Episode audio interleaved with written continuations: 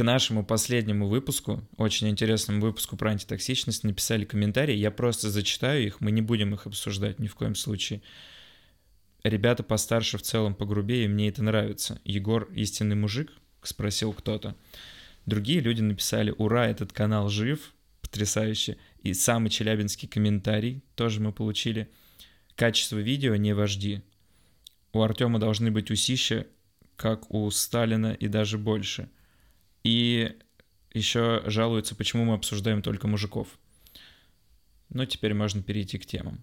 Погнали. Сегодня у нас в основном диалог про возраст будет. Как, по крайней мере, большая часть вопросов и тем, которые мы сегодня а, будем обсуждать. Первое — это средний возраст программистов и отношение к возрасту на работе. А ты когда-нибудь вообще пытался гуглить средний возраст программистов? Нет, не пытался. Я даже сейчас не могу в голове примерно визуализировать себе средний возраст программиста. Особенно... Я посмотрел. Попробуй угадать. Окей. Давай я скажу 32 года. Нет. Так, а в какую сторону мне дальше гадать? Я думаю, в большую, то есть лет 40. Google пишет как-то размыто средний возраст программиста от 20, от 20 до 34 лет. Это в России. А дальше Google пишет ужасно. Считается, что IT — сфера молодых и амбициозных. Что ты об этом думаешь? Ну, так и есть. Как молодой и амбициозный. Сфера IT скорее нет, чем, да, для молодых амбициозных. Я бы сказал, что в IT есть сферы, в которых преобладают именно молодежь, но и, например, в управлении молодежи все так же сильно меньше. И более того, в айтишное управление очень много э, взрослых не айтишников проникает с других областей. Все, все больше и больше. Все больше разработчиков, все нужно больше менеджеров ими управлять. И в IT-менеджеров мало хороших, и их берут со стороны. Поэтому я думаю, возраст... Хороших менеджеров вообще мало. Ну, да, да. А в IT уж тем более. Получается, средний возраст программистов будет ли расти или нет тогда? Или он таким и останется от 20 до 34 лет? Да, я думаю, он не изменится. Ну, не вижу для этого никакого притока. Только если старые программисты будут до талого работать, там, до 50, до 60, до 70 лет, да, и молодняк все так же приходить. Потому что молодняк точно приходит, но как будто из IT и уходят не в 60 лет и не в 70, а намного раньше. Ну, по крайней мере, то, что я вижу. Я думаю по-другому. Я думаю, что, эм, во-первых, сама профессия относительно молодая. Ну, то есть программированию много лет, мы это прекрасно знаем больше, чем нам с тобой вместе взятым, но вот в самой сфере, когда она начала так массово развиваться, ну, как будто бы примерно после того, как интернет появился у всех в кармане, вот тогда как будто программирование прям стало настолько сильно везде и настолько сильно популярно. Может быть, в этом тоже есть причина, что средний возраст такой низкий? Ну да, пород, мы же это обсуждали на прошлом подкасте. Порог входа все ниже и ниже. Mm-hmm. Поэтому людей в целом больше, а у, у молодняка всегда больше амбиций, значит, и их будет больше, чем ребят постарше. Вот, поэтому, ну, я говорю, молодняка много, его много, он поток все увеличивается и так далее. То есть не нужно профильное образование, да, чтобы стать хорошим ну, чтобы стать айтишником, слово хорошему берем из этой фразы, вот, э, и, и в целом, да, каких-то больших прикладных знаний, ну, не нужно. Даже там, ту же математику, стереотип, да, распространен, он вообще ни при чем здесь, ни, в каком разе, вот, поэтому, но я думаю, что и уже в IT достаточно много людей, они будут стареть, вот, и я думаю, тем самым возраст сильно не двинется никуда опять же считаю, что айтишники долго не работают, ну, не до больших лет не дорабатывают. Не доживают. Не доживают, да, там выгорают, умирают и так далее там и подобное. То есть как на госслужбе, да, 40-50 лет, все, вышел на пенсию. Вот, я не знаю, не, знаю, ладно. Хотел сказать, что я не знаю ни одного айтишника старше 50, но знаю парочку. Но это скорее исключение. Все-таки их очень мало, прям можно по пальцам двух рук посчитать. Я могу пересчитать людей, которых я знаю больше 50 на пальцах на одной руке, а людей, которым там давай скажем, меньше 25, да, которые вот не попали в твой ответ, не попали в средний возраст, я знаю человек 20-30, наверное. То есть вот уже статистика двигается в сторону молодняка. Угу. Да, я тоже вспоминаю года три, наверное, назад в Питере заходил в офис компании, где когда-то работал, и заметил, что там был только один человек из, ну, может быть, 60, я имею в виду именно программистов, не считая там HR и всех остальных, кому было больше 35 всего лишь лет. Всем остальным было меньше 35 лет. Из 60 человек один. Еще у нас в этом вопросе, в этой теме же было про отношения к возрасту на работе. То есть мы выяснили, что как будто бы в IT в основном работает молодежь, но это очевидно, так невооруженным глазом видно. И как ты думаешь, как относится в IT к тем, кому, допустим, 47 лет? Да. Ну смотри, я в целом эйджист в этом вопросе, да пусть кидаются там тряпками, но я отношусь, ну, то есть у меня точно Самый токсичный стереотип... подкаст. Да, у меня точно есть стереотипы, они у меня есть, э, именно вот в сторону, когда очень много лет людям, ну, для IT. Вот, а, вот, кстати, говорю, очень много лет людям 47 лет, хотя, ну, для других работ это не такой большой возраст. Вот. Э, мне кажется, что с э, такими взрослыми людьми очень сложно общаться, и очень сложно выстраивать коммуникацию.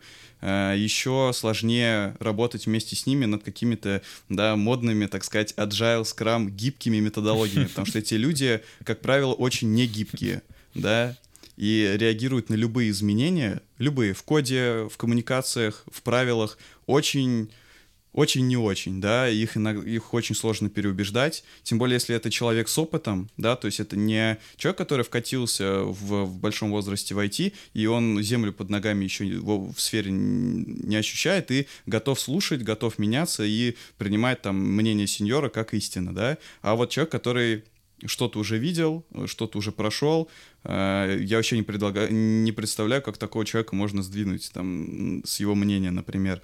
Но и знаю случаи, когда mm-hmm. плюс-минус в том же возрасте, как ты сказал, знаю людей, которые вообще мега гибкие, гибче любого джуниора, и у, у людей до сих пор там нет абсолютно никаких проблем с коммуникацией, эти люди там прекрасные специалисты, и там, ну, себе бы в команду я набрал таких, сколько можно было бы набрать. Вот. Но в целом я, когда там резюме отсматриваю, да, и вижу человека старше, ну, давай скажу, 40 лет, я настораживаюсь, я понимаю, что с ним, скорее всего, будет тяжело, и первое, что я хочу выяснить с ним на собесе, это вот, вот эти вот вопросы, которые, ну, разрушить свои стереотипы, да, э, это я вот прям целенаправленно пытаюсь сделать на собесе, как тебе будет со мной, как тебе будет с моей командой, потому что команда у нас тоже, ну, сейчас там старше 40 никого нету, именно во фронтенде, во фронтенд команде, да и на прошлой работе также было. Теперь, я думаю, это будет еще и самый запрещенный подкаст после таких выводов. Ну, по крайней мере, где-нибудь где-нибудь э, на Западе. Так точно. Нас бы сравняли бы уже давным-давно с Землей за такие вещи. Но я понял, ты говоришь в основном, что это не прям правило-правило, точнее, это правило, но в нем всегда есть какие-то исключения. Всегда точно можно найти гибкого человека, там вообще независимо от того, какой у него возраст. Да, тут надо дисклеймер сделать, да, что я, может быть, там, мудак, который верит стереотипам, но я делаю исключение там, и в, в этом вопросе тоже, и опять же, я даже их лично знаю, в вопросе эйджизма, именно в, в верхнюю сторону пла- э, планки, вот. А, а мне интересно услышать твое мнение, как у старой гвардии фронтенда, насчет, наоборот, с, э, очень молодых ребят, 17, 18, 19, 20 лет. У меня тоже, получается, есть какой-то эйджизм в этом смысле, да, только он в другую сторону повернут. Логично, потому что другой возраст. Я могу сказать, что точно так же всегда есть исключения из правил. Можно найти человека любого возраста, там хоть 15 лет, и он будет колбасить лучше, чем кто угодно. Но в целом тенденция точно такая же, что когда приходит совсем-совсем молодежь, они могут писать код, может быть, даже качественный код по большей части. Они могли прочитать потому что у молодежи очень много времени и сил, особенно если они еще живут с родителями, им не надо работать, и можно просто прочитать, наверное, 30 книг по программированию за год, а то и больше, узнать все самые лучшие практики, вот так обклеиться опытом, ты действительно будешь классно писать код, но из-за недостатка просто жизненного опыта, такого опыта на, на бытовом уровне, наверное, можно его называть жизненным опытом, есть всегда проблемы либо в коммуникации, либо в ответственности, либо вот именно как раз во всяких бытовых моментах, которые с самим программированием никак не связаны. И получается, как будто вот я сейчас слушаю тебя, рассказываю сам, и постепенно складывается такая картина, что как будто что-то где-то посередине, вот это люди, с которыми можно всегда договориться, они будут гибкими, и они уже будут понимать, чего точно делать не надо. А то, что ниже или выше каких-то определенных границ, давай не будем устанавливать эти границы, пускай эти рейтинги составляет кто-то другой, но как будто все, что ниже и выше, то сразу начинаются не то что проблемы, но сразу начинаются, как ты говоришь, стереотипы, да, намеки, подозрения на какие-то возможные проблемы. Я вот думаю точно так же. Если бы у меня был выбор, например, взять в команду человека, кому 25-27 лет или 17-18, я бы прям точно брал того, кто старше. При, если при прочих равных, если все остальные условия абсолютно одинаковые по всем остальным вопросам, может быть, можно сразу насыпать плюсов тем, кто моложе в том, что они будут быстрее расти и развиваться, ну, как будто хочется так думать. Больше, опять же, сил, амбиций. Но сразу можно насыпать очень много всяких других минусов по поводу возможной вспыльчивости какой-то и всяких остальных вещей, которые могут быть в этом возрасте. Типа я помню себя 18 лет, я бы не хотел работать с таким человеком, каким я был 18 лет. Я даже общаться бы, может, с таким не хотел. Ну, да. Сложный ты вопрос. Вот, ты вот, кстати, начал говорить, я не стал тебя перебивать, э, по поводу того, кого бы ты выбрал, да? Э, я, я скажу так, как, видимо, настоящий тимлид, зависит от контекста. Я бы в большинстве случаев, наверное, выбрал тоже человека вот там из, из среднего диапазона, да, чем э, сильно молодого молодого человека. Вот. Но если бы, например, у меня был, была цель взять человека, который, по моему мнению, э, у нас вот просто там горит, и у нас очень много типовых задач, например, да, которых надо очень много позакрывать. То есть нужен человек, который просто будет там как лошадь работать. Я, вероятнее всего, буду специально искать в диапазоне там давай так, ну, я назову цифры, ничего страшного, 17, там, 22 года, да, в диапазоне в этих цифрах буду искать людей, потому что я знаю, что, вероятнее всего, у них больше, э, больше времени, меньше проблем, меньше головника. Э, то есть я сам не раз слышал от ребят этого диапазона, пусть будет так, да, которые на собесе говорили, там, да, забейте, я могу там по, по 12 часов работать, я там каждый день 20 курсов прохожу, я вообще, я горю и так далее и тому подобное. От э, человека там старше этого диапазона, я такого никогда в жизни не, не услышу, да. Я услышу, скорее всего, слушай, mm-hmm. ну я вот себе курс один на год наметил, вот, первые полгода э, там я ребенку посвящаю, вот, и вот там 2-3 месяца у меня будет, я пройду курс, я уже наметил планы на год у меня такие, вот.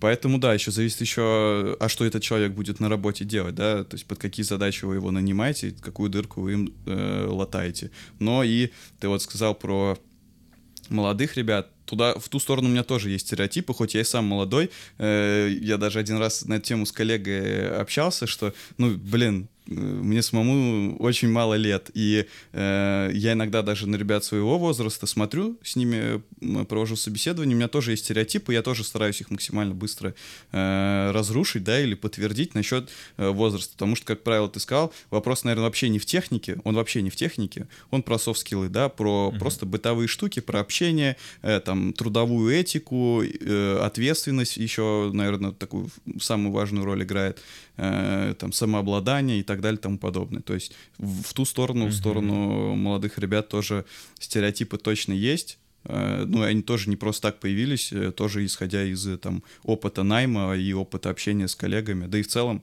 понятно, что молодые ребята и взрослые ребята — это немножко разные люди практически всегда.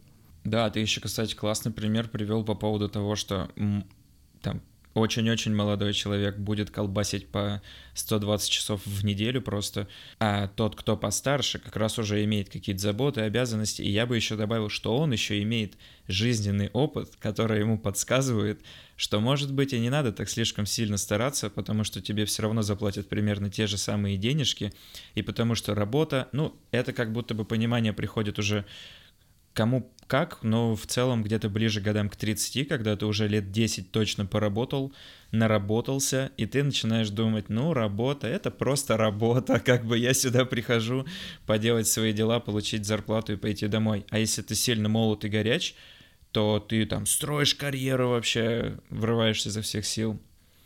И это можно ну, использовать, конечно. Очень да, хитро. вот это, вот эта тема тоже очень важная, да, потому что э, кто, у кого есть опыт и кто понимает, как э, работать, особенно кто уже давно в IT, да, как работают дедлайны, какие после них последствия, да, то есть если посмотреть там на человека, у которого какие-нибудь первые важные дедлайны, да, первый проект сдаемся, он там, а, вы что, вы что не работаете, вы что сейчас, прямо сейчас не пишете код на трех ноутбуках, вы чего, мы же все умрем, нас всех убьют, казнят, и там соседний сеньор там сигареты стоит, да, кофе пьет, говорит, да ладно, ты еще в первый раз, что ли? То есть это, это же мем не просто так, я это видел, причем сам, своими глазами, в своей команде, да, когда Это там... не мем, да, когда близко дедлайны, там джуны просто бегают, там друг друга подгоняют, поджопники дают. И там сеньоры смотрят на это и там, ну что, на обед? На обед, и погнали, вот.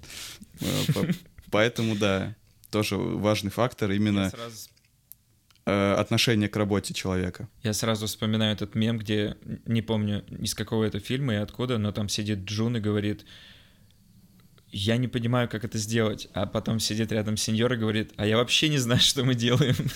Да. Это правда.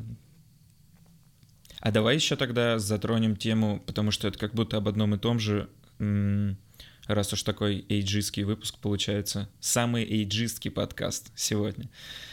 Тогда э, что насчет тех, кто хочет свичнуться? Допустим, э, я лично менторил, прям лично-лично пару человек, которые в, в, уже в почтенном возрасте находятся, ну, не 40 плюс, почти там. И у двух, я вообще менторил трех, и у двух из них получилось устроиться на работу, причем достаточно быстро. Я считаю, в том числе за счет хорошего жизненного опыта, soft skill ов и так далее, а техника просто подтянулась. Но мы тут уже так прям сильно-сильно нагнали и навалили на тех, кто 35 плюс. Будем брать такую отметку, видимо. 40 mm-hmm. плюс, 40 плюс, так и быть. Будем лояльными сегодня. И что ж тогда этим людям? Ты хочешь сказать, что не надо пытаться switch нуться, что все как бы поздно? Ни в коем случае такое я им говорить не буду. Э, сто процентов. Главное, если... чтобы они не к тебе на собес попали. Да.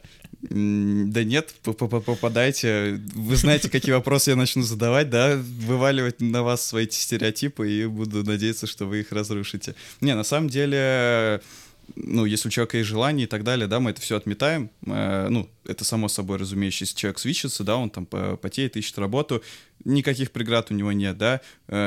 Будет ли ему сложнее? Наверняка, особенно во фронтенде. Во фронтенде очень много молодых ребят, очень много молодых ребят. Большинство команд — это прям очень молодые команды, прям очень молодые, особенно если мы говорим не про бигтехи, да, а, э, ну, давай исключим бигтехи в целом, потому что в бигтехах, э, как правило, чуть больше инженеров, чуть, чуть больше взрослых ребят, потому что там э, в целом все посерьезнее, да, если мы возьмем какой-нибудь такой среднестатистический проект на реакте, какой-нибудь там небольшой, может, аутсорс. Крипто-стартап. Будет Криптостартап, да, да, да.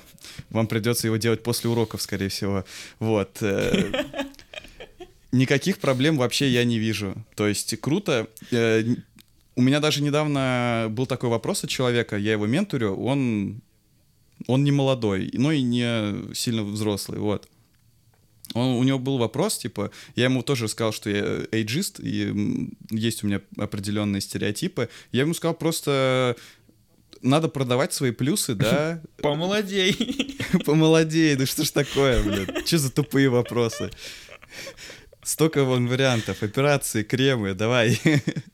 Вот. Э, Насчет э, продавать свои плюсы, да, то есть ты у тебя как у взрослого человека, очевидно, есть свои плюсы. Тебе там, ну, да, мы взяли там высокий диапазон, и неважно, сколько тебе лет, продавай свой плюс. Если ты молодой, продавай плюс, который мы назвали. Да, мне в целом пофигу, да, я у компа там 18 часов в день провожу, буду там хреначить, буду учиться, быстро набирать, много слушать, я гибкий, да, готов перестраиваться, там, если в этой команде не получится, готов другой себя попробовать на другом проекте. То же самое у взрослых ребят. Я там умею в тайм-менеджмент свой, я в целом самостоятельный, я не буду никого дергать, я буду сам погрузаться в задачу, в нужный момент подниму там в флаг и скажу, что у меня проблемы, не буду замалчивать, да, потому что я не переживаю, что вы там меня осудите или будете ругаться, что я плохо работаю. То есть я уже много чего прошел, увидел. Да и в целом э, там ответственность. Ну, то есть все плюсы адекватного, здорового, взрослого человека. Э, если у вас есть опыт э, э, вне IT, нерелевантный, да, как говорится. Э, мне, например, очень важно его послушать, да, мне интересно, чем человек занимался, с чего он свечится, да. Э, тоже, если вы там работали где-нибудь особенно в коммуникациях, да, где нужно много с людьми общаться, это же вообще гигантский плюс. В IT очень много сейчас коммуникаций. Это очень классно. Вот, то есть если вы там, не знаю, где-нибудь в продажах работали, в какой-нибудь администрации, там, чего угодно и так далее и тому подобное. Поэтому просто продавать свои плюсы и открыто это говорить, там, если ты прям чувствуешь, да, что тебя собесит вот такой Егор Сычев, которому там около 20 лет, и он тебя смотрит как на старика и брать на работу не хочет. Скажи ему, слушай, ну, я там, я, если что, могу меняться, я там в целом слушаю чужое мнение и так далее, тому подобное. Вот. И знаешь, тут еще важно добавить, что э, адекватность, она в любом случае не зависит от возраста, вот. И когда человек там 10, ему 15, 20 или там 30, 40, 50 лет, в любом случае за 15 минут диалога ты в целом понимаешь его, э, его, так сказать, прям проблемы, да, то есть ты, я думаю, ты сам как человек, который провел много собесов, ты за 15 минут в целом себе можешь ответить вопросы, комфортный для человек для тебя, команда или нет, вот. Соответственно, uh-huh. можно задавать прям напрямую вопрос, да, типа, ребят, там по тех скиллам, видимо, все хорошо, а вот подскажите, там, мой возраст не станет преградой, может, у вас есть какие-то там опасения, переживания, давайте их про проговорим, да, то есть возьмите там микрофон собеседующего и разверните собес, это нормально, вот, ну, и все. Угу. Там, я думаю, это прям очень хороший ход, да, чтобы обсудить сразу.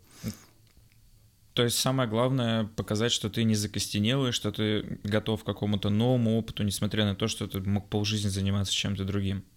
Да, да. Но сам факт, что ты уже перекатываешься в таком возрасте в другую сферу, начинаешь с нуля, он много о чем говорит, да, что ты, наверное, авантюрист, и в целом ты заряженный и готов э, меняться, но что-то новое изучать, учить. Да, интересно. Я вот не знаю, посмотрит ли это Борис. Борис — это человек, которому около 60 лет. Я с ним познакомился 5 или 6 дней назад в аэропорте на посадке, потому что он тоже летел в Таиланд, и когда он узнал э, про мой карьерный опыт, то он сразу начал меня спрашивать, как ему стать программистом. Я ему быстро объяснил, в каком месте это происходит, но также предупредил, что будет не быстро, сложно, и нужно вообще готовиться к тому, что это не на один, и не на два, и не на три месяца, а куда дальше и куда серьезней. Прям как будто можно было бы его позвать в этот выпуск. Но я думаю, он сейчас отдыхает где-нибудь на Фукете. У него все Думаешь, в порядке. Думаешь, за рейс э, до Пхукета он не успел освоить азы фронтенда и найти себе фриланс-проектик? Ну, в целом он мог бы скачать и посмотреть, пока летит в самолете, пару видосиков типа React за час и все в таком духе, а потом уже пойти составить резюме правильное. Сейчас же все на YouTube есть, да? Всему можно научиться за час. А, а потом пойти работать в IT-криптостартап. Вот, к тем ребятам. Да. Самое то. Ты еще говорил по поводу того, что в IT долго не работают. Угу. Да? Того, что досрочно выходят на пенсию. Да, нам задавали вопрос про это, про как раз досрочный выход на пенсию, и хотели от тебя услышать рекомендации бывалого Артема, цитирую, и идеи на будущего Егора. Давай начнем с бывалого Артема. Ну вот, я прям только хотел тебе мяч перекинуть, но пускай, ладно. Я могу сказать вообще коротко, потому что я этот вопрос где-то заметил, и я прям подумал, как сказать коротко. Самая главная суть, чтобы, чтобы досрочно выйти на пенсию в IT, если ты программист тем более, две вещи всего. Во-первых, нужно начинать менторить людей как можно раньше. Во-вторых, нужно на себя брать ответственность тоже как можно раньше. И когда две вот эти штуки вместе схлопнутся, то это будет прям трамплином для досрочного выхода на пенсию. Теперь ты. Слушай, слишком абстрактно как-то получается. Ну вот я, я менторю, беру ответственность, а выход-то где? Покажите Ну подожди, ты этим сколько занимаешься? Не-не, я не про конкретно про себя, я в целом, ну, абстрактный ответ получился. Ну, то есть можно и там 10, 20, 30, 40 лет менторить людей и брать ответственность и, не знаю, стать директором департамента. Это же не выход на пенсию. Не, не, это вообще катастрофа. Это скорее наоборот. это отдаляет твой выход на пенсию. Ну вот. Э, ладно, я попробую развернуть. Но тут уже получится не коротко. Кор- коротко э, это будет тяжело, наверное, объяснить. Может быть, сейчас еще сильнее запутаю, но мы к этому придем в итоге. Я думаю, что когда ты начинаешь кого-то менторить, то есть начинаешь делиться опытом, про ответственность вообще, я думаю, понятно, тут не надо пояснять. Чем больше ты берешь на себя ответственность, то есть сам за себя учишься отвечать по полной, тем меньше ты начинаешь зависеть там от работы, от работодателя. То есть ты сам себя готов выводить на пенсию, не дожидаясь, пока это сделает государство или твоя компания. Поэтому про ответственность. Все, про нее тогда забудем, отставим в сторону. А по поводу менторства других людей, это же что самое, самое главное для того, кто менторит? Это передача своего опыта. То есть ты набрался какого-то опыта, вот ты его передаешь тем, у кого этого опыта поменьше. И я думаю, что как раз вот в этом я не могу это э, простыми словами как будто объяснить. Это я головой понимаю, а ртом сказать не могу. Но суть, что когда ты начинаешь смотреть в сторону передачи своего опыта, это как будто тоже тебя выводит на некоторую пенсию. То есть сначала на... То есть тебя это как будто начинает отделять от твоей деятельности в сторону того, что ты уже не хочешь, хочешь... Опять же, это только если ты прям очень хочешь заниматься менторством. Ты прям это делаешь с большим желанием ты начинаешь отделять себя от своей основной деятельности в сторону только передачи того опыта, который ты понабрал. Тебе это становится интересней, и как будто бы у тебя точно так же, как с ответственностью, включается вот эта вот внутренняя пенсия в голове. А дальше, почему ответ такой был завуалированный сначала, теперь, блин, придется вообще все секреты рассказать. А дальше, как я предполагаю, ты просто начинаешь искать способы выхода на пенсию. Потому что что вообще самое главное в любом процессе, неважно, это обучение, досрочный выход на пенсию, или заработать много денег, или повышение. Самое важное — это твое намерение, да? Ну, зачем? Твоя мотивация, короче говоря. Намерение, мотивация — примерно одни и те же слова. Если намерения нет, мотивации нет, досрочно выйти на пенсию, ты не будешь искать какие-то способы про способы можно поговорить отдельно. Как только появляется вот это намерение, ну то есть ты головой на пенсию вышел, пускай ты телом еще в компании, ты по контракту в компании, но головой ты уже все, где-то там на даче у себя сажаешь огурцы, копаешь картоху, или на пляже лежишь, я не знаю, кто как себе пенсию представляет. И как я думаю, что как только ты головой уже все отдалился, то есть не хочется говорить слово «пережил», и тем более не хочется говорить слово «перерос свою сферу», потому что, я не знаю, программирование за всю жизнь невозможно перерасти, каким бы ты ни был крутым. Но как будто ты уже считаешь, что тут ты все сделал, и теперь тебе надо заниматься там вот передачей опыта, огородом, отдыхом. И я думаю, что как только вот это намерение ты в себе нашел, поймал, то тут же появляется мотивация, а дальше просто вопрос техники, найти способы как именно досрочно выйти на пенсию, но там уже, наверное, миллион советов есть по этому поводу. Инвестировать или еще каким-то образом делать так, чтобы твои накопления работали на тебя, а не просто так валялись. Или угу. просто накопить денег, работая на 10 работах один год. Наверное, этого лет на ну, 20 хватит. Я понял. Ты, ты скорее про вообще э, как дойти до этого момента, когда у тебя в голове перещелкнется, типа, что все, я готов на пенсию, а как найти вариант, каким способом и как это сделать, ты уже сам найдешь, в зависимости от тех условий, в которых ты находишься. Вот. Ну, ты просто да. там, ближай, ближайшие, более тебе понятные, удобные пути будешь искать, да? Более того, если просто взять и сказать, смотри, есть вот такие три варианта досрочно выйти на пенсию, они могут, ну, половине людей просто не подойти и наоборот им проблем понасоздают, все-таки это то же самое, как вопрос, как заработать много денег. Это ведь можно сделать таким большим количеством разных способов.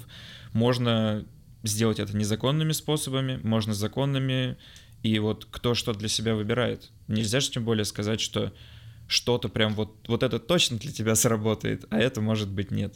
И тут же то же самое. Такая mm-hmm. же тема. Вот я сначала не понял, а потом как понял, потому что ты, когда говорил, я в какой-то момент хотел тебе задать вопрос, а э, куда идти, то есть э, там есть всякие, я забыл, есть какое-то модное слово, это когда ты там до 30 лет э, откладываешь там сначала 10, потом 5, потом там 3% заработка, и ты типа математически потом на это живешь. Или там уходить в консалтинг, уходить еще что-то, то есть мы сейчас не про это. Ты говоришь в целом про вот состояние души и в какой-то момент, когда дойти вообще до этого там, понимания, надо тебе оно или не, не надо. Вот. А сам путь, каким да. ты пойдешь, ну, сам человек для себя выберет уже. Ну да, получился такой философский ответ. Вот, прикольно. Теперь к тебе переходим. Ты должен рассказать про свои идеи. Может, как раз у тебя будут прям конкретные идеи? Да, Нач... Надо начать, наверное, с того, что я пока не, не чувствую в себе потребности выйти рано на пенсию или вообще выйти на пенсию, да. Я, я, видимо, слишком молодой, что у меня пока таких мыслей нет. Я мало работаю в целом, да, я мало там в свободном э, плавании, поэтому такие мысли меня посещают, посещают крайне редко, но посещают. Особенно на вопросы типа, а куда дальше, да, вот, э, куда дальше развиваться, а может, все уже пора там с нами уходить. Я для меня этот вопрос ну, на данном этапе э, жизни звучит немножко по-другому. Ну, то есть я его интерпретирую, да. А как мне э, уйти с работы по найму? Вот э, для меня он перестраивается сейчас вот в это. Не в выход на пенсию, а первоначальная задача уйти с найма. Вот. Как э, с него уйти? Э, у меня конкретных идей и секретов никому я рассказать не могу. Вот.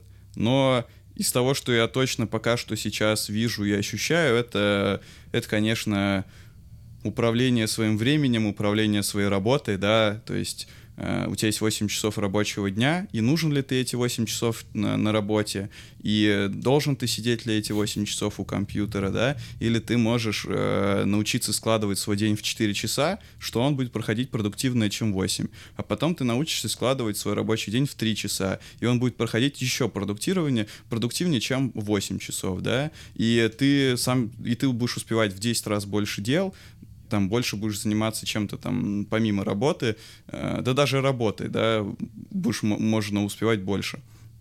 Вот, я пока смотрю вот в эту сторону и э, вот пытаюсь что-то вот, вот туда копать и для там самоанализировать и так далее и тому подобное.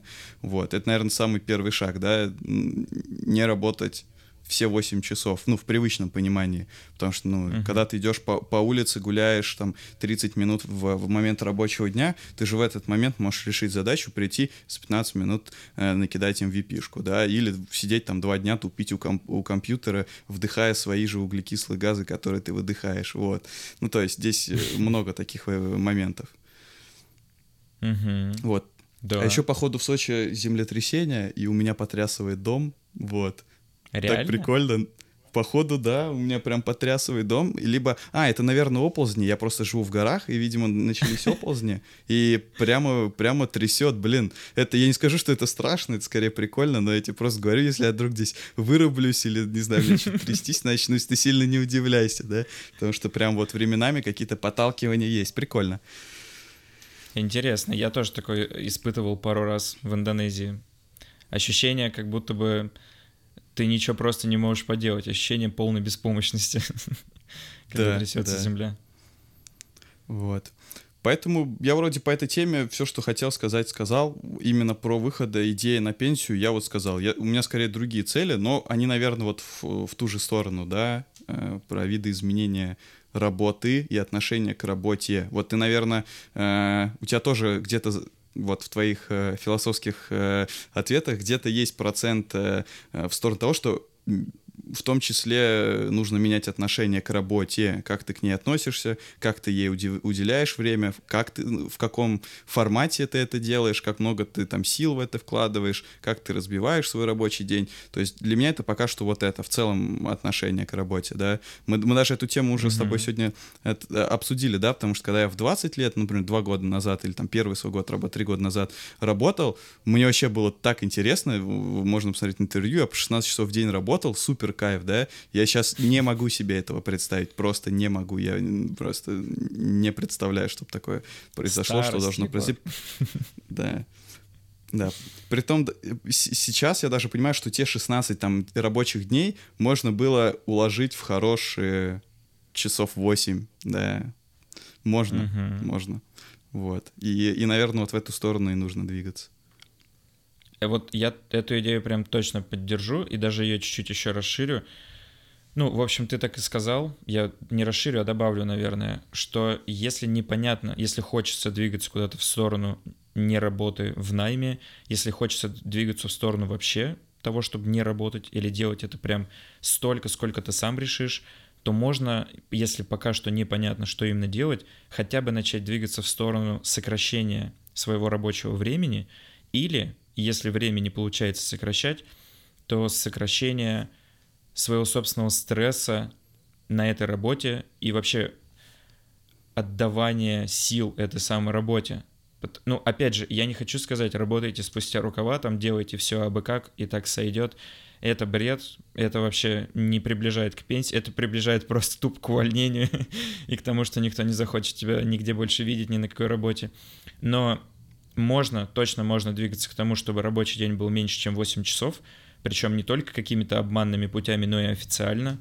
Сейчас очень много вариантов всякого парт-тайма, особенно для сеньоров, для лидов. Я вообще уже, не знаю, раза три за последний месяц слышал, что в проектах есть лид, который приходит на час или на два, и этого достаточно. Действительно, ведь в каких-нибудь стартапах там тимлидство больше, чем на час в день, а, оно и не нужно.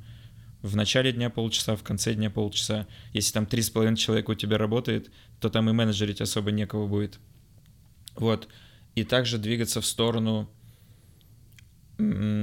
оптимизации расходов своих собственных сил. Вот, я скажу это так. Такой, такой фразой э, под ней я, конечно, больше всего имею в виду, что, как ты выразился, ты работал 16 часов, а можно было бы и 8, и было бы примерно то же самое. Чем мудрее ты становишься, и skill овее, в том числе и по hard skill ам, тем больше ты понимаешь, как то, что делается 2 часа, сделать за 20 минут и потом уже все остальное время потратить на себя. При этом результат будет такой же, то есть качество кода не пострадает. Ты напишешь прям ровно то же самое. Да, ну то есть вопрос не про лень, отлынивание и безделие. Совершенно вообще не... Ой, не вопрос, а мой посыл и твой посыл вообще не про это. Не то, что работайте меньше, там, хитрите, там, да, говорите, что будете делать задачу день, а, а будете делать ее два часа, потом отдыхать. Вообще дело не про это. А наоборот, как... Угу. Э как закрывать те же задачи, но тратя на это меньше ресурсов своих, там, э, э, любых всех своих ресурсах человеческих вот, и чуть меньше олицетворять себя с работы. Но опять же, этот совет пойдет не всем, да, э, не думаю, что э, ребята из э, топа Форбса такие, мы, мы не любим работать, как бы, как бы уйти из работы, как бы выйти на пенсию. Ну, то есть я уверен, что люди там спят, едят и умрут в момент того, как они работают. В том или ином смысле. Не сидя за компьютером или стоя у станка, а в целом, что башка у них, вероятнее всего, работает именно в сторону их там основ, основного рода деятельности. Вот. Но, опять же, это будет, наверное, где-то на Бали, э, на пляже, а не у компьютера, вероятнее всего. Mm-hmm. Вот. А хотя человек, человек работает. Вот. Скорее про это. И я еще тогда последнюю фразу добавлю, которую обожаю цитировать э, великого Арнольда, когда его спросили, вот вы предлагаете заниматься тем, тем, тем, тем, тем, но нужно же еще и спать э, достаточное количество, чтобы высыпаться. Где взять тогда время на сон? И он сказал, спите быстрее. Это метафора, но она очень крутая, я ее люблю. Отличная фраза. Отличная фраза. А, у меня есть тоже цитата. Она не очень в тему, но, но в тему. Э, она от э, всем известного на СНГ пространства от Мавроди. Он э, говорил, что руководители не должны заниматься текучкой, сидеть в, в кабинетах. Руководитель должен гулять по парку и в этот момент работать, решать стратегические задачи и придумывать новые идеи. Вот. И у нас есть еще прекрасный вопрос, который связан с темой выхода, но не на пенсию, а как выйти из дома, работая на удаленке. Алгоритм супер прост ты одеваешься, потом обуваешься, открываешь дверь. И что потом? Сначала левую ногу двигаешь вперед, потом правую. Тело само пойдет следом. Это ходьба. Что еще сказать об этом? Я, я теперь понял, почему все айтишники стремятся ехать э, в страны, где тепло, потому что можно э, пропустить первый пункт, да. Ты можешь уже быть в шортах и в майке, не придется одеваться. И, возможно, даже не придется обуваться, если ты живешь прям вот туда, куда тебе надо выйти. Так что можно и это, стране... этот алгоритм оптимизировать. В теплой стране есть другая проблема. Если она слишком теплая, то ты будешь сидеть дома под кондиционером. Блин.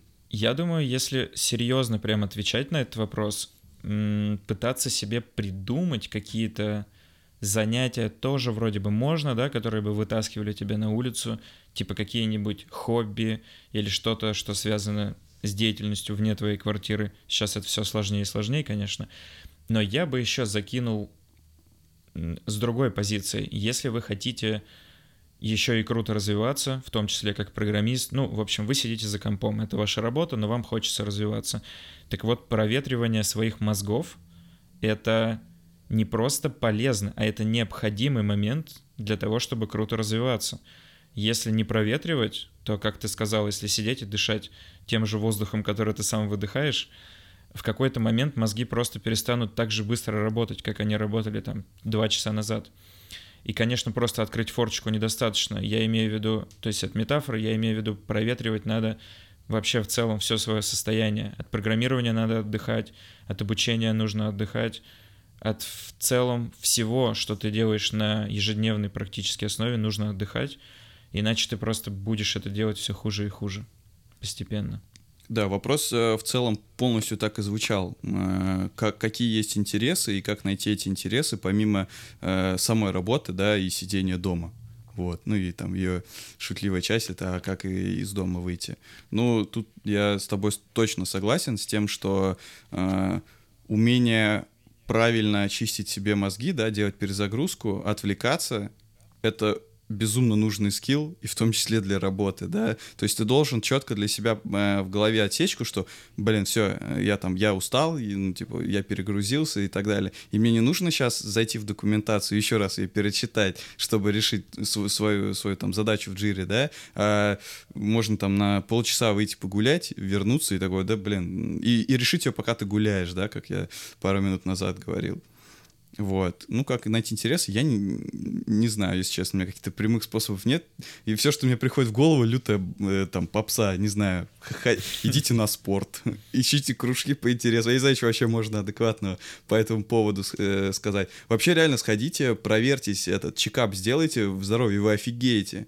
Вам нужно, вам нужно будет 20 раз в день ходить на плавание, э, поменять все питание, придется ходить на рынок за свежими продуктами, а не в магазин, придется постоянно покупать там помидоры и так далее. Э, вот просто займитесь здоровьем. Придется очень много всего начать нового делать совершенно нового, нового не связанного с работой. Даже работать, наверное, придется по-другому, заставит правильно сидеть на стуле. Вот. Вот вам. На программирование времени не останется. Да. Будете думать, как вы правильно держите осанку или нет. Вот. А еще, кстати, такое, как, как выйти на улицу, это не совсем про проветрить мозги, но э, в СНГ, в, в России особенно, комьюнити айтишное, особенно фронтендерское, оно безумно активное, просто безумно активное. Если вы живете в больших городах типа Москвы, Питера, Казани, у вас, наверное, каждые две недели можно найти движ, связанный там хакатоны, конференции, какие-нибудь сходки людей, там, не знаю, айтишники учат английский, я знаю, в Москве там каждую неделю ребята собираются, в настолки играют и так далее и тому подобное. Вот таких маленьких комьюнити, и, не, и не только маленьких, их просто миллиард. Вот, если у вас если вам интересно говорить, например, только на прогерские темы, хорошо найдите людей, которым тоже это интересно, но которые это делают где-нибудь в кафе или в баре, да, раз в неделю там, или uh-huh. в каком-нибудь клубе, где играют в настолки. Это нормальная тема. Вот. Ну и э, другие люди будут вносить очень много нового в вашу жизнь, общение с ними. Может, они вам занесут новые интересы как раз. Точно. Или чего-нибудь еще занесут. Но в любом случае будет интересно. Да. Будет точно интереснее, чем сидеть дома. Тогда закрываем большую тему, связанную с возрастом, и переходим э, в другую.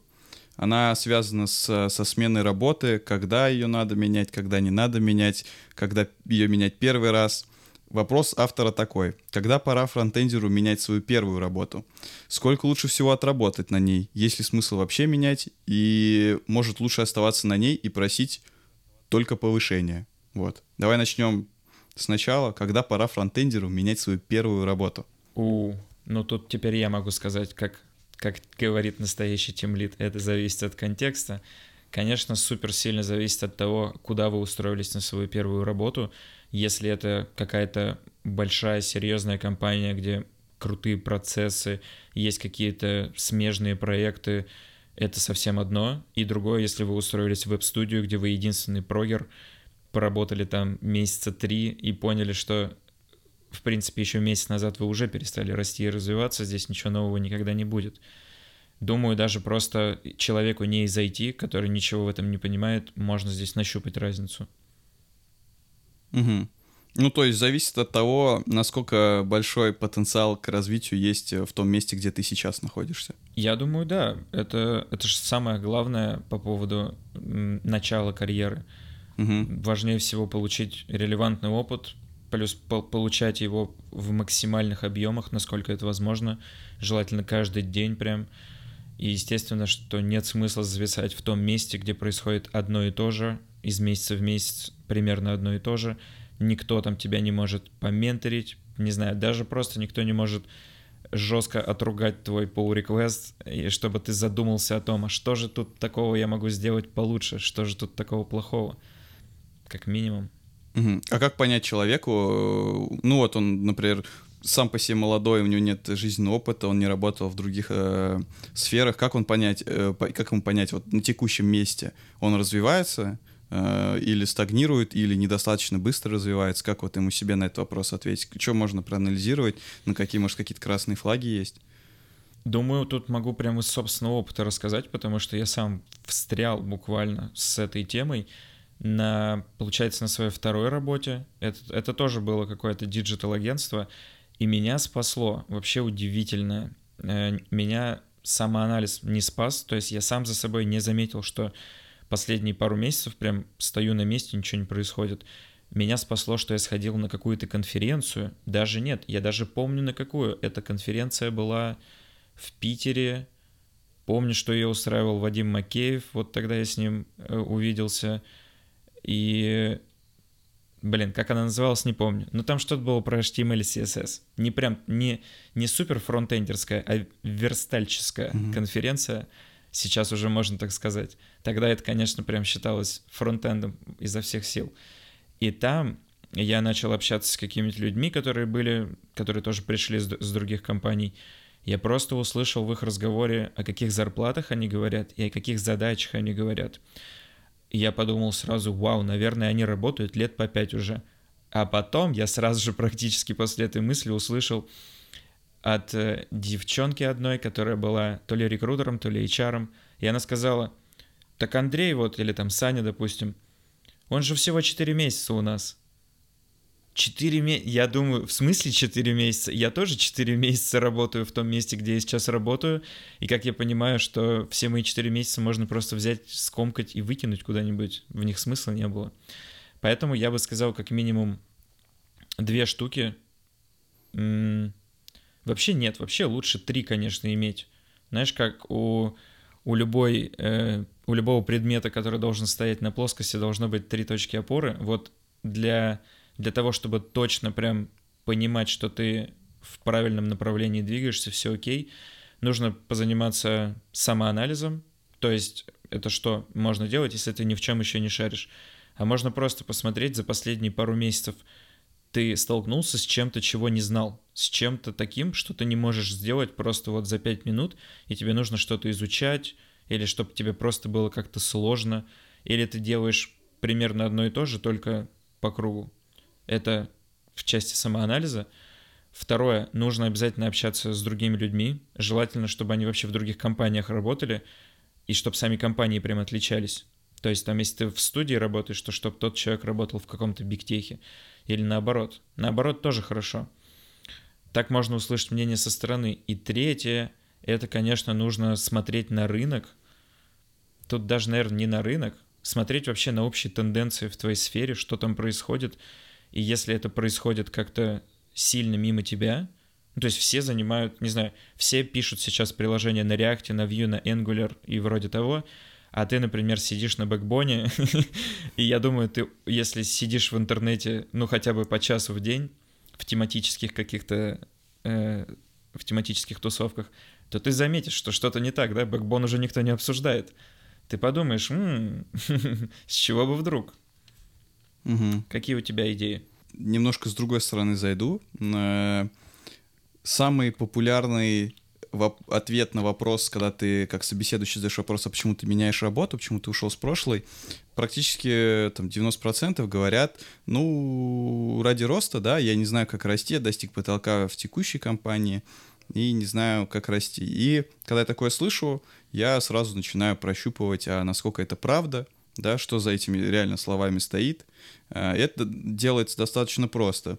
Ну, можно поговорить про, например, самые так скажем, необходимые для айтишника существования, для программиста, это а, как, есть ли у вас код-ревью, а как оно работает, а, на что вы смотрите, а на что не смотрите, а вот последние комменты, которые ты писал, примерно какого характера они были, а как часто тебе приходится писать э, комменты, которые, например, можно заменить, заменить и с лентом, а почему вы их не заменили, э, типа, почему вы ручками пишете одно и то же в течение года, да, то есть можно прощупать вот это, насколько уже там построены процессы, Плюс я практически всегда стараюсь спрашивать, а обучает ли компания человека? Ну, то есть, а у вас есть какие-нибудь внутренние, внутренние метапы, у вас есть какое-нибудь внутреннее обучение обяза- обязательное, необязательное?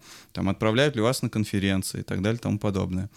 Э, что еще можно? То есть это я вот задаю такие вопросы. В целом любой разработчик сам себе может такие вопросы задать, да, и примерно понять, где он относительно там этой координаты находится.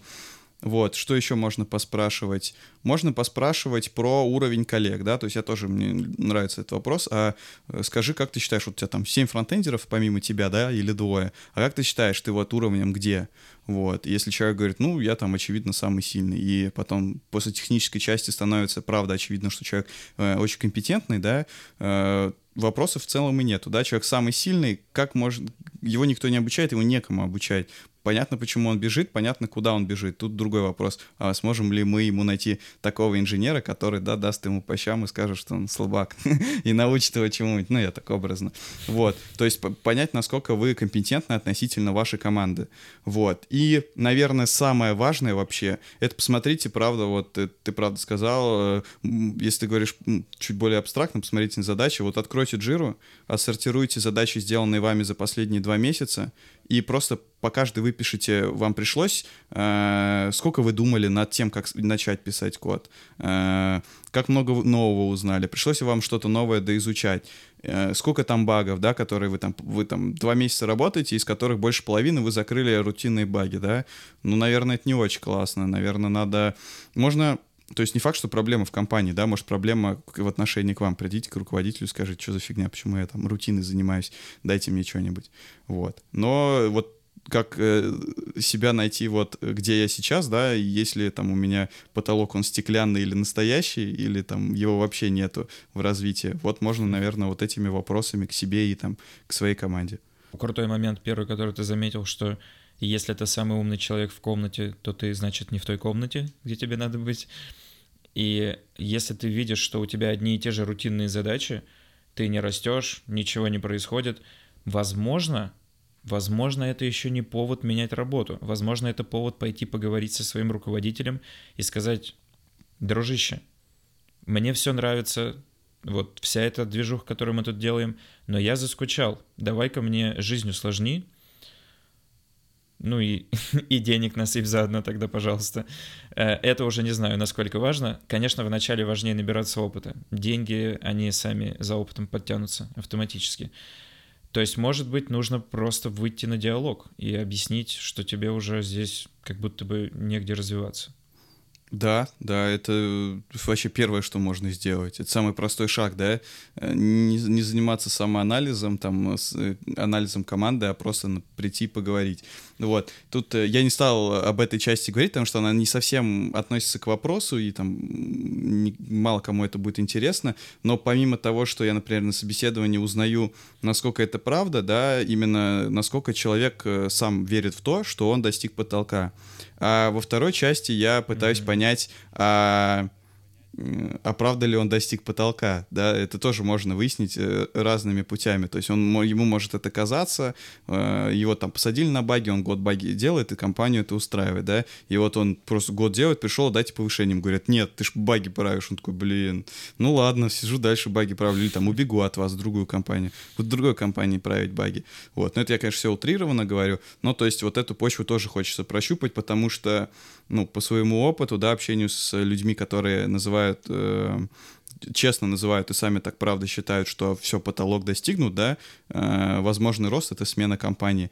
Ну, 50%, наверное, громкая цифра, но э, какая-то немаленькая часть этих людей глубоко ошибаются и просто на текущем месте не понимают, как двинуться, куда спросить, что сделать, чтобы э, начать развиваться. Вот. То есть это не всегда связано со сменой работы да. прям сто процентов. Вообще дадим такой совет всем. Я думаю, мы прямо вместе одинаково точно за это голосуем. И если у вас на текущем месте работы есть какие-то проблемы, любого характера, неважно, это касается развития, зарплаты, задач, отношения в коллективе, это вообще не значит, что вам нужно идти и срочно менять эту работу на какую-то другую. Вам в первую очередь нужно вывести того, кого нужно, на диалог, объяснить все это и узнать, можно ли все это решить, ну и желательно в короткие сроки. Может да. быть, и не придется увольняться никуда. Да, это, наверное, первое, что можно говорить при, при любой проблеме, да, а ты, а ты, а ты ее подсветил вообще, да, перед тем, как ее решать, там, думать, uh-huh. что с ней делать, а ты ее подсветил, да, тем людям, которым нужно ее подсветить, которые могут тебе как-то подсказать или повлиять на твой вопрос.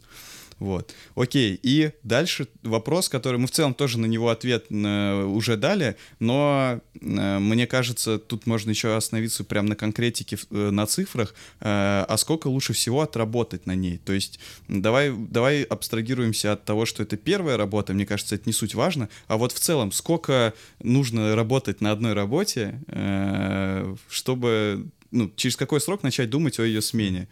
Давай так, даже если все хорошо. Вот все хорошо, все хорошо, я там развиваюсь, не, неважно с каким темпом, с э, огромным или с маленьким, вот когда надо подумать о, о смене работы?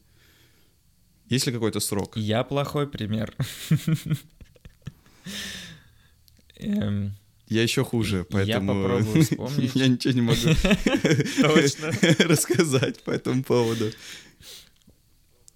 Я попробую примерно вспомнить. Я отработал в первой, как программист, берем только программистский опыт. Uh-huh. В первой компании три, три с половиной месяца или три полных.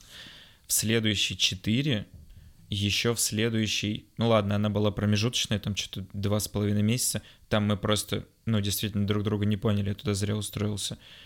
А вот потом в следующий вообще работал два года, даже, наверное, с копейками. И считаю, что вот это было ошибкой. вот как я скажу. То есть я думаю, что когда я с первого места ушел через три месяца, просто потому что действительно это была веб-студия, мне нечего было там больше делать. Типа сидеть верстать и все в основном. Э, с второго места примерно так же после той беседы на конференции.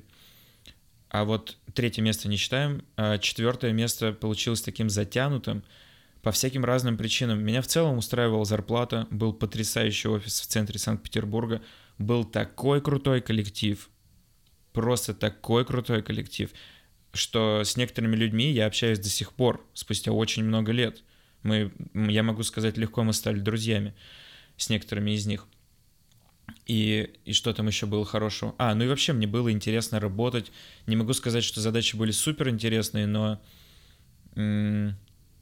у меня была возможность э, часто пробовать что-то новое. Я вообще случайно затащил GraphQL в тот проект, где он нафиг не нужен был, но опыта было мало, поэтому хотелось как-то поиграться с новыми технологиями, а он тогда вот прям на хайпе был как раз.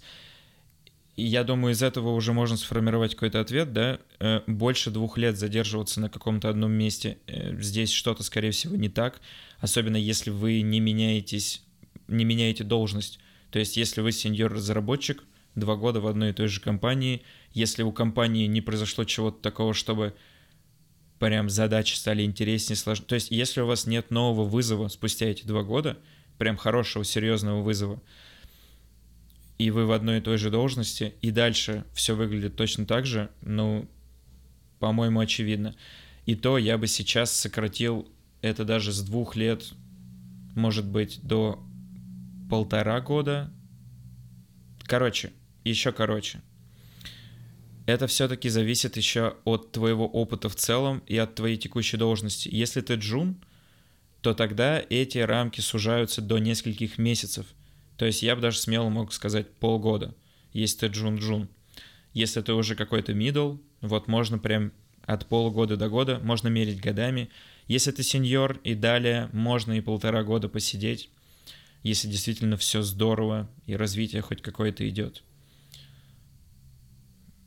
Я думаю так. Да, я в какой-то момент думал, ты часть опустишь и ее озвучу я, но в целом ты прям вот сказал то, что я готовил и хотел сказать. Это э, что первое, что чем выше твой грейд, тем, чем, тем реже тебе нужно думать о смене и там, поднимать у, тебя, у себя в голове этот вопрос, да, это первое. А второе, совет, который можно дать всем грейдам, это чтобы не называть какой-нибудь, э, ну давай, назову, число пусть это будет полгода, в, просто из э, земли, да, там, как кроты, вырывайтесь раз в полгода на рынок открывайте резюме, ходите на собесы, э, сходите на конференцию, пообщайтесь с э, коллегами, типа, а что делаете, а что там по зарплате, а какой грейд, сколько работаешь? и так далее, тому подобное. Ну, просто чтобы себя на плаву ощущать, да, то есть это не совсем про рынок, да, когда именно в деньгах все мерится, здесь, скорее всего, в интересе, что ребята делают, на каких инструментах ребята пишут, э, какие проблемы решают, и может ты не там, или наоборот, может ты там, и у вас все классно,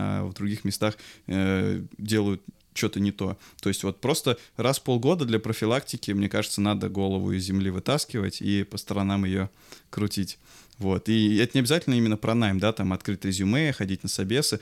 Можно ограничиться просто э, там активизацией в комьюнити, да, там просто пообщаться, mm-hmm. там, э, походить на какие-нибудь, опять же, там, встречки, просто в чаты, да, по, э, появиться в чатах, в которых ты там пишешь раз в полгода, типа, ребят, что там, что модно, что хайпово, где деньги платят, давайте общаться. Вот, что-нибудь такое. Uh-huh. Я думаю, это лишним не, вообще ни для кого-нибудь, ни для какой грейда, ни для какой позиции, ни для какого проекта. Вот. Дальше. Что у нас дальше? Здесь много вопросов было в одной теме. Есть ли смысл вообще менять я думаю, мы на этот вопрос уже ответили несколько раз разными вариациями, подробно и кратко, mm-hmm. поэтому э, пропустим. Может лучше оставаться на ней и просить повышения только. Ну, тут мы в целом тоже ответили э, на все, что можно было, но есть еще одна важная штука, э, она меня давно достаточно беспокоит. Э, второй подкаст подряд, не, подход, не проходит по, по то, что я сильно соглашаюсь с мыслями Ильи Климова, да, э, этот не будет исключением. Э, я считаю, что невозможен рост инженерный, в первую очередь инженерный, технический, как угодно это можно обозвать, э, до сеньорного грейда и выше сеньорного грейда, если вы не провели на проекте э, года полтора-два. То есть, ну, это в моей картине мира. Вы не можете называть себя сеньором, став-инженером, принципал-инженером и вообще э, бородатым инженером до того момента, когда вы не посмотрите, как проект хотя бы два года грязнет в том, что вы пишете. И пока у вас не будет э, детища ваших работах на руках в крови, рефакторинге и пэклоге. Вот. Э, я считаю, что это безумно необходимо, это должен пройти каждый, да, там, афганская война, этот мем что-то в голову пришел, желаю каждому пройти ее. То есть я считаю, что в какой-то момент, мы уже с тобой, да, проговорили, что чем выше грейд, тем больше должен сидеть на работе, но это, может, мой личный заскок, но, опять же, так считаю не только я, э, чтобы вот прыгнуть вот в этот сеньорский грейд и выше, все-таки надо где-то осесть, и стать частью этой системы, да, там, зарасти в нее, э, почувствовать ее боли, как они меняются, посмотреть на свои решения через год, через два. Это очень сильно э, бьет иногда по твоему э, самолюбию как инженера, либо наоборот э, тебе там приятно удивит. Но в любом случае ты сделаешь очень много выводов, если ты будешь, э, посидишь в одной системе два года, особенно если она очень э, быстро растущая, да, там, или просто в ширину растет, неважно, там, немного фич, да, но ты занимаешься ее масштабированием. Я, я думаю, безумно просто важно посидеть на таком проекте и вот просто ретроспективно, да, сам для себя посмотреть, а что я наворотил, какие изменения, какие мои решения пошли туда, какие не туда, в каком состоянии я пришел в проект, в каком он сейчас. Я думаю, для технического специалиста именно инженера, если мы говорим не про рост в деньгах, а про рост в компетенциях, это прям вот такая необходимость. Но это, опять же, мое мнение. Получается, не должно у тебя быть такого, что ты везде прибежал, чего-то там наговнокодил, убежал и даже не знаешь, как потом нести за это ответственность. То есть ни разу не получил обратку за свой код. Ну, такую прям настоящую, не комментарий к pull реквесту а уже по факту работы твоего кода в продакшене. Да, Да, сто процентов. Более того, я прям достаточно критичен в этом вопросе, и когда там собеседую медлов, сеньоров, которые себя считают технически безумно э, развитыми, могут ответить абсолютно на любые вопросы на собеседовании технические. Как правило, на, на собесе ты не задашь вопрос, который там просто клинком проткнет два года опыта человека, и ты все узнаешь правду, да, они скорее о другом. Вот, и я не могу воспринимать э, человека там как сеньора, как прям крутого инженера, который просто решит все мои проблемы, если он хотя бы год не пожил э, на одном проекте, не бегая с него. Ну, не, не укладывается это у меня в голове, как это просто возможно. Вот, поэтому я считаю, это тоже такой угу. важный пунктик. В общем-то, то, что ты сейчас все рассказывал, это и не относится к джунам, это уже относится действительно к каким-то сеньорам. Соответственно, все должно сходиться, да, тогда если джуны меняют свою работу каждые полгода, а медлы там, возможно, каждый год, то сеньоры как раз уже должны посидеть на одном месте, в том числе и для этого. Да и потребности у них так часто бегать тоже нет.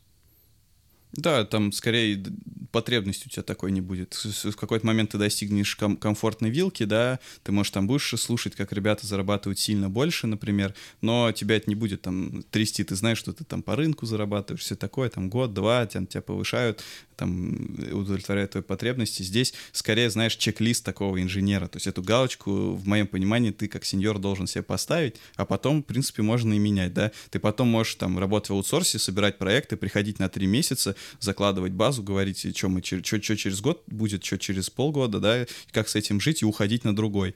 Вот. Но, но если ты это будешь говорить, например, мне как разработчику, а я буду знать, что у тебя нет даже года работы на проекте, я тебе никогда в жизни не поверю.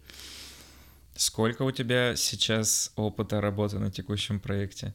На текущем проекте где-то полтора года, мне кажется. Ну, точно больше года. Галочка уже есть. Галочка есть, галочка есть, я ее получил. Правда, не как инженер, но опустим этот момент. Вот. Но как минимум техническое решение я принимал, смотрел на них и через год, и вот через полтора, и на мои, и не на свои, и на хорошие, и на плохие. Прикольно. Это очень важно, я считаю. Вопрос от другого человека, но мне кажется очень близко к нашей теме. А что нам с тобой больше по душе и почему? Аутсорс или аутстав? И где, по-вашему, больше перспектив в росте? Но я бы тут как, э, к, что лучше Angular или React, добавил еще Vue. Ну, если говорить на, на, то есть аутстав, э, аутсорс, я бы еще обязательно добавил продуктовую разработку, да, э, то есть что лучше, где какие плюсы и почему. Хочу тебя послушать, потому что, если не ошибаюсь, у тебя есть опыт везде, наверное, во всех этих трех стихиях. Да, да, есть несколько лет в продукте и несколько лет в аутсорсе. А, да и в аутстафе тоже было, были времена. Я бы тогда как это сделал? Я думаю, нам вопрос именно так задают, не упоминая продукт, может быть, потому что хотят сравнить просто аутсорс и аутстав. Но про все расскажем. Совершенно точно, это прям очевидно, логически, математически, что в аутстафе или в аутсорсе ты будешь расти быстрее. Опять же, при прочих равных, да? И не будем считать, что ты в продукте попал куда-нибудь прям в, корпорацию, где вообще происходят невероятно сложные вещи, а в аутстафе ты постоянно делаешь лендинги при прочих равных. То есть считаем, это, это вообще важное условие, чтобы можно было что-то сравнивать. Считаем, что сами, проду... сами э, приложения, сервисы или что вы там пишете, по сложности, по интересности примерно одинаковые в аутстафе, аутсорсе и в продукте. Но тогда, тогда совершенно точно рост в аутстафе, аутсорсе будет куда быстрее, просто по одной лишь только причине, что ты чаще меняешь проекты. Это зависит не от тебя, ты не выбираешь, на какой проект ты пойдешь. Ну, выбираешь, но опять же мы все понимаем, что когда тебе на выбор дают три варианта, то это не такой уж и выбор, как на самом деле мог бы быть. То есть ты можешь, не можешь, а скорее всего в какой-то момент ты окажешься там, где бы ты не хотел оказаться, и там ты получишь такой опыт, который не пошел бы получать сам. То есть он может быть нерелевантным, он может быть э, не вырастет тебя прям вот сразу там в данный момент, в ту секунду, но твоя насмотренность, твой кругозор в аутсорсе, в аутстафе будут расти реально по месяцам, а не по годам, потому что можно поработать два месяца здесь, потом два месяца здесь, потом два месяца здесь, и вот за полгода ты увидел три разных проекта. Да, ты не поставил галочку, вот эту инженерную, что ты везде там везде ты понял, что происходит, и действительно внес какие-то серьезные изменения. но ты увидел много разных проектов. Это то же самое, я не знаю, можно много с чем сравнивать. Ты съездил в несколько разных стран, ты уже себе как-то жизнь больше представляешь. Ты, если водитель автомобиля, профессиональный шофер, если ты поездил на 10 разных автомобилях, то ты точно будешь больше иметь представление об автомобилях в целом, чем если ты ездил на одном, да, но прям подробно его до винтика разобрал. Опять же, именно с точки зрения кругозора. Я тут не буду говорить, что, что это в целом прям будет развивать тебя мощнее. Хотя по большей части в целом это будет развивать тебя мощнее еще и потому, что работая в разных командах, то есть разные проекты, разные команды, тебе еще придется столкнуться и с разными ситуациями с точки, ну, в вопросе коммуникации. Если ты на одном проекте со всеми уже сдружился, договорился, вы там просто практически семья, то у тебя и не возникает никаких острых или сложных моментов, и ты просто сидишь и пишешь свои задачки, а тут ты попадаешь в какую-то новую атмосферу, на тебя смотрят, э, чё за рак пришел? и тебе приходится там снова, то есть тебе приходится как будто в аутсорсе, в аутстафе, это действительно каждый, кто работал, прочувствовал на своей шкуре, ты попадаешь на новый проект, особенно если это именно аутстав, тебя закидывают одного иногда на какой-то проект, и тебе приходится просто с самого нуля какой-то другой команде, которая уже сработалась, доказывать какой-то крутой перец, чтобы там все реально это поняли. Это тоже определенного рода челлендж, и все, хватит про аутсорс аутстав. И если посмотреть на продукт с другой стороны, то, конечно, в продукте все те же самые преимущества, просто с другой стороны. Если ты работаешь, вот мы только что это обсуждали в проекте год или больше, ты реально, если он особенно сложный и большой, ты реально можешь погрузиться во все тонкости, во все нюансы. У тебя есть время спокойно разобраться в отдельных каких-то вещах. То есть у тебя есть время выстроить совсем другого уровня коммуникацию в команде, если ты там не на, не на месяц, не на два, а целый год.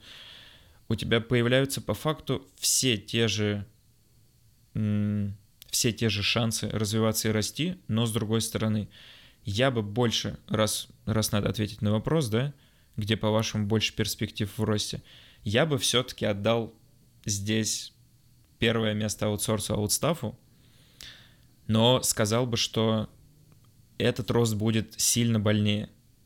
Угу. Прям, прям сильно больнее. А если ответить человеку, может, его правда сильно он переживает или, может, выбирает прямо сейчас между именно аутсорсом и аутстафом, то есть если их разделить на два разных, что бы выбрал ты? Ну, вот тоже уже чуть-чуть я про это сказал, проговорился, что в аутстафе тебе придется колбасить сильнее, если ты действительно хочешь расти, развиваться, если ты хочешь прям показать всем какой-то крут... Ну, не то, что показать всем, если ты хочешь оказаться вообще в целом крутым разработчиком, в аутстафе у тебя будут условия суровей. Соответственно, они тебя могут и вырастить быстрее. Ну, так же всегда, да? Чем, чем угу. больнее, тем сильнее. Как говорят в спортзале, но в программировании это тоже нормально подходит. То есть чем суровее условия, тем быстрее ты просто повзрослеешь, станешь более зрелым как разработчик в аутстафе. А, а в аутсорсе... Ну, аутсорс в данном отношении, можно сказать, аутсорс — это какой-то компромиссный средний вариант между продуктом и аутстафом, потому что ты вроде в своей команде, тебе вроде все понятно, ты, скорее всего, прям надолго делать какой-то в аутсорсе, ты, скорее всего, надолго делать какой-то проект. И тут еще спрашивают, что вам больше по душе. Что вам больше по душе, это будешь ты отвечать. А я тогда скажу, что в аутстафе, именно в аутстафе, рост будет быстрее, чем в аутсорсе. Но будет больно. К этому надо быть готовым. Короче, мы просто строим график, да, в две оси, где первая — это рост, вторая — это боль. И, и все. И понимаем, что самая большая боль в аутстафе, чуть менее больно в аутсорсе, в продукте вообще не больно. И чертим линию с ростом обратно. Но не забываем, опять же, что это при прочих равных, да? Если и там, и там хорошие, интересные, сложные проекты. Это тоже важный момент. Да, точнее, прям пропорционально. Так, что нам больше по душе? Что мне больше по душе? Э, вопрос сложный, на самом деле. Я, потому что, когда кто-то говорит про аутстав, да, кто-то может говорить про маленькую студию из 20, там, не студию, про маленький аутстав из 20 человек, который берет любую работенку, да, где тебя могут закинуть на сайт, э, э, там, две недели на jQuery баги править, потому что людям срочно нужно обновить версию, которую 5 лет никто не обновлял, да, и ты руками э, с флешкой человеку zip-архив принесешь, и он его потом раскатит. Э, или там аутсорс модный, который продает людей в большие бигтехи, просто закрывать дыры, да, там, в дедлайны разные вещи. То есть у кого какие аналогии в голове э, выстраиваются. То же самое с продуктом. Продукты бывают разные. Бывают э, какие-нибудь э, старые вонючие бигтехи, ой, бигтехи, финтехи, где ты будешь сидеть, ничего ос- особо не делать, просто вот сидеть будешь на зарплате, да, как мне один раз я в один банк собесился, мне там мужик взрослый, лысый сказал, слушай, что ты сюда пришел, ты такой молодой, тебе, наверное, интересно, ты хочешь развития, мы здесь просто за зарплату. Он говорит, здесь просто взрослые мужики ради там 15 зарплат и из-за того, что при отпуске, отпуск здесь больше. Вот. Он прям мне это прямым текстом сказал, я там почти цитировал сейчас. Вот. А где-то, может быть, там супер э, там rocket science продукт, да, где просто очень интересные задачи, которые никто никогда не решает э, и так далее и тому подобное я чуть-чуть и по развитию добавлю свое мнение. Мне кажется, что самый хороший вариант — это когда ты на рассвете своей карьеры, там, до того момента, как ты почувствуешь землю под ногами, там, медло, медловости, сеньорности, ты аутстафишь, аутсорсишь, да, набираешься разного-разного опыта, э, где-то не так глубоко, но ты очень много копаешь в шире, ты очень много разных проектов видишь, видишь, какие загнивают, видишь, какие решения приносят, э, приходят к катарсису, какие-либо хайповые, просто потому что они сейчас хайповые, через год их забыли, а какие, какими вы там три проекта реализовали, и они все круто работают. Вот. А, а когда ты уже ну, чувствуешь себя прям хорошим специалистом, нужно бросать себе вызов, искать себе какой-нибудь либо крутой бигтех, либо просто какой-то интересный продукт, который, да, будет играть в долгую, там много интересных инженерных задач, и уже пытать, э, пробовать себя там, смотреть, как это работает, э, куда приводят твои решения, как они масштабируются с планированием там год-два. Вот. Э, мне на данном этапе э, продукт нам намного интереснее. В Woodstaff, например, сейчас я бы просто не пошел работать. В Outsource я бы пошел, но у меня было бы к нему много требований, да. Э, в, в продукт я бы пошел с большей вероятностью. Вот. Плюс, как правило, продукт — это что-то большое, и там всегда поприятнее условия. Ну, ты вот в целом сказал, там меньше боли, и даже не совсем связаны с прямой работой, да, у вас будет какой-нибудь крутой офис, там плюшки, обучение, ДМС, потому что компания большая, там, может, у вас айтишников всего 200, а на самом деле компания, там, не знаю, булочки печет, да, у них там сеть э, булок, и у тебя будет абонемент э, по булкам и так далее и тому подобное. Поэтому мне, нам, мне намного комфортнее больше бы хотелось, э, ну, сейчас я и работаю, и дальше бы хотелось работать над продуктами, что чтобы я понимал, что я пришел, и у меня стратегии есть не на год э, или там на пол, а у меня там есть планы, там, я прихожу и через два года хочу прийти сюда, или мне прям ребята говорят, да, наш продукт через два года там повысит метрики там на 15%, вот у нас там план от руководства. Круто, хорошо, цель понятная, давайте работать. Вот, такое мне было бы интереснее, чем прийти в аутсорс, где сказали, Егор, кидаем тебя на проект, делаем его 4 месяца, потом показываем заказчику, если все окей, ты пойдешь на следующий, да. Вот, мне условия, которые я назвал первые, были бы намного комфортнее и удобнее. Сто процентов, полностью соглашусь. Мне прям точно так же по душе. Если бы пошел сейчас, то только в продукт. Прям вообще, без... Даже просто не рассматривал бы ни аутсорс, ни аутстав.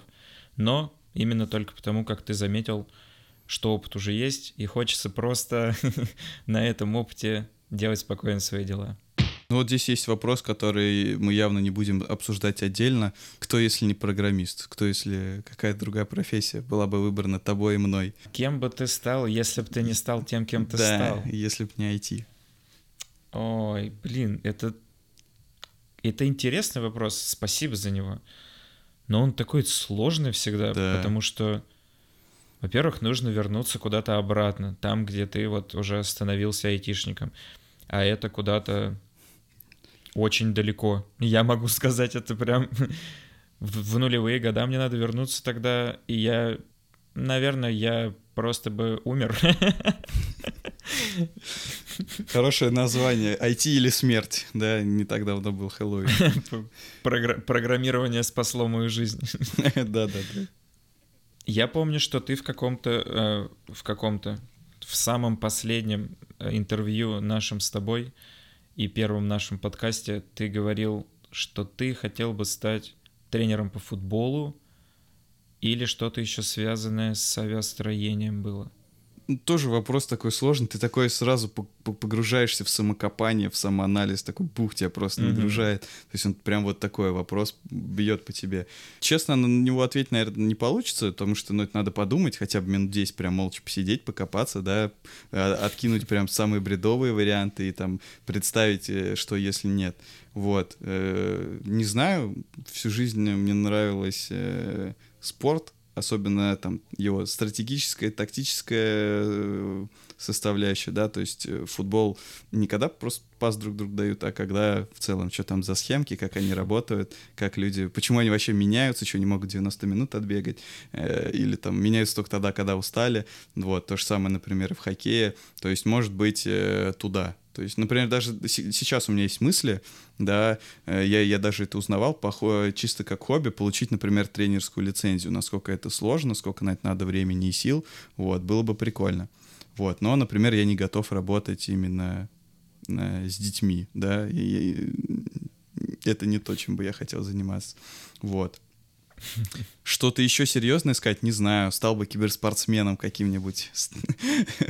То, что тоже очень маловероятно на самом деле. Поэтому серьезно на этот вопрос очень сложно ответить. Кстати, мне прям, наверное, сейчас стало легко на него ответить, если прям на сам вопрос отвечать, потому что он звучит как если не программистом, то кем бы стал, да? Но это же значит, что компьютеры существуют. Допустим, они существуют, я не знаю как, они существуют без программирования, но это же вопрос про какой-то вымышленный мир, про несуществующую ситуацию. Я думаю, что я бы совершенно точно сисадминил или шел бы в какую-то эту, в эту сторону, потому что, в принципе, я-то в нее шел. И mm-hmm. мне даже было очень интересно. И, и я бы туда просто бы дальше и шел. Да, в какие-то такие вещи, которые связаны с компьютерами напрямую, но программирования там нет. Таких вещей, кстати, много. Угу. Там вообще тот же самый железный уровень, сами вообще железяки по себе. Ну да, да. Я вот сейчас еще так подумал, ты тоже сказал, как бы э, не программирование, но близко, но у меня другая мысль в голове получилась.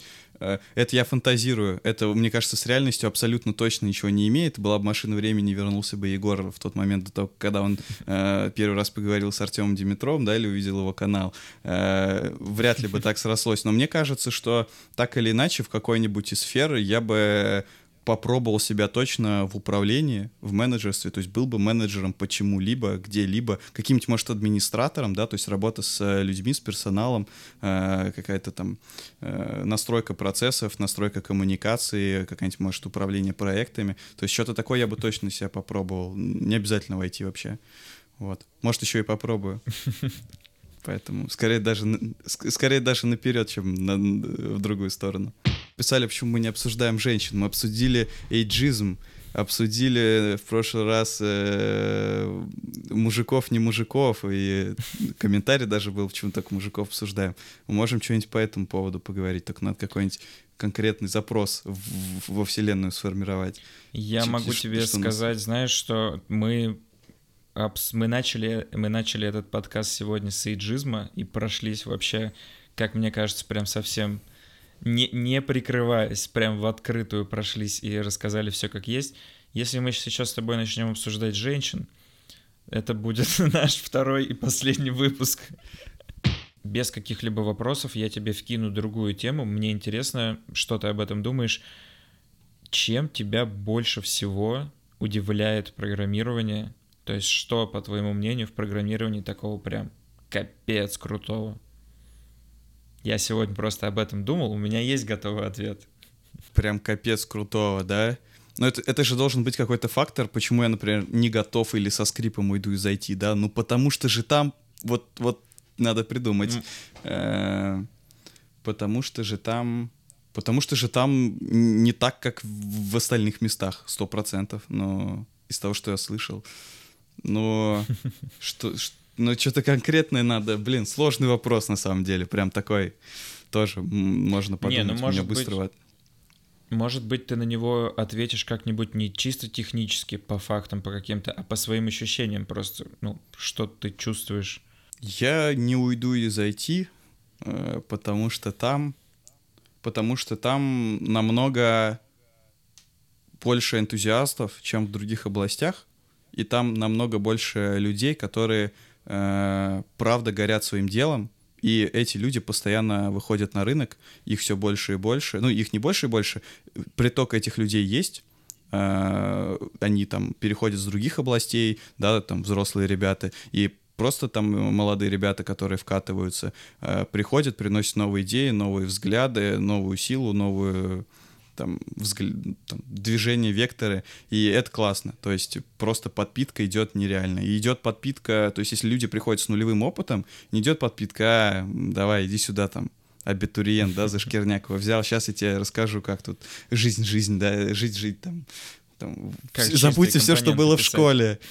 Да, забудьте все, что было в школе. Нет, а э, человек там, получив базовые технические навыки, посмотрев на ваш проект, может там, у него нулевой опыт в продакшене, у него просто есть технический базис, да, и через месяц он может вам выдать какое-нибудь крутое мнение, идею и сказать, слушайте, а вот я смотрел на каком-то курсе, да, который проходил, что вот это плохо. И мы такие, о, слушай, ну да, мы типа просто на автомате это делали, а это правда плохо, поменяли, все. И таких случаев просто миллион, да, начиная с крупиц, заканчивая просто какими-то крутыми идеями, зарядами, мотивацией и так далее и тому подобное. То есть не совсем, не, не технически, да, просто люди приходят, хотят хреначить, там, вот я там сейчас после работы побегу пет-проект делать, я там научился программировать, поэтому я могу реализовать все свои там безумные идеи. И это классно, и таких людей много, и с ними круто работать. Это крутой ответ, безусловно крутой ответ. Но я вернусь к вопросу. Ты сказал, почему тебе именно IT нравится, почему тебе нравится в сфере быть. А вот если вернуться к вопросу, что в программировании такого, что вот что тебе так нравится программировать? Угу. Видимо, я уже Или... постиг какую-то грань, грань менеджмента, когда они вернутся обратно, что я не отвечаю на поставленные вопросы. А говорю то, что не нужно сказать. Что крутого именно в программировании? В программировании что крутого? Что крутого? Э, что я могу предложить свое решение на любой вопрос и в целом реализовать все свои идеи кодом. Э, например, текстом, словами я не все мои свои идеи могу реализовать, да, я, я не очень хорошо пишу текста, там, э, виде, там, контент-мейкерство, да, там, снять влог и рассказать о чем-то тоже э, не нравится мне такой вариант, например, да, именно вот просто там снять и рассказать кому-нибудь. А вот предложить что-то свое, там, миру через программирование, это кайф, это понятно, это очень большой, огромный инструмент, из этого можно собрать что угодно, и это мне нравится что я могу Во. свои идеи прям вот реализовать, и они заработают. Класс. Я привел к такому ответу, который у меня сегодня был. Я сегодня с утра об этом думал, ну, не, не совсем об этом, но как-то пришел к этой мысли, и я понял, почему так сложно перестать программировать, и что в программировании для меня самое-самое крутое. Наверное, всегда понимал, но вот вывел в слова это, что программирование как инструмент. Это единственный инструмент, который у меня есть, с помощью которого я могу сделать все, что угодно.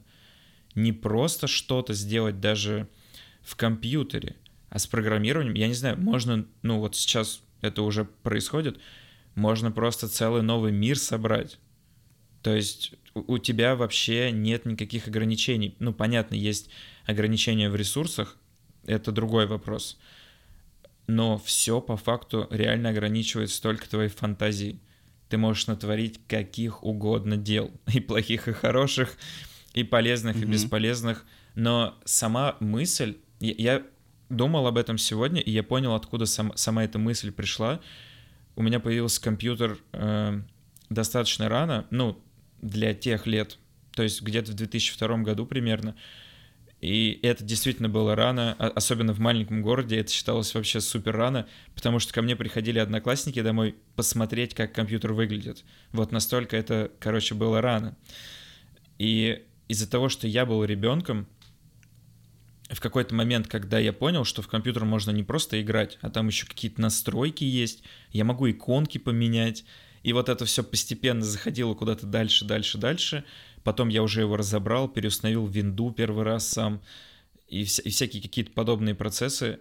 И в какой-то момент до меня дошло, причем это было в каком-то раннем возрасте, до меня дошло, что я же могу делать все, что угодно с этим компьютером. С, там компьютер еще такой был. С ним, конечно, не все, что угодно можно было сделать. По современным меркам это очень плохой телефон на андроиде сейчас. Вот примерно так, настолько он был мощный.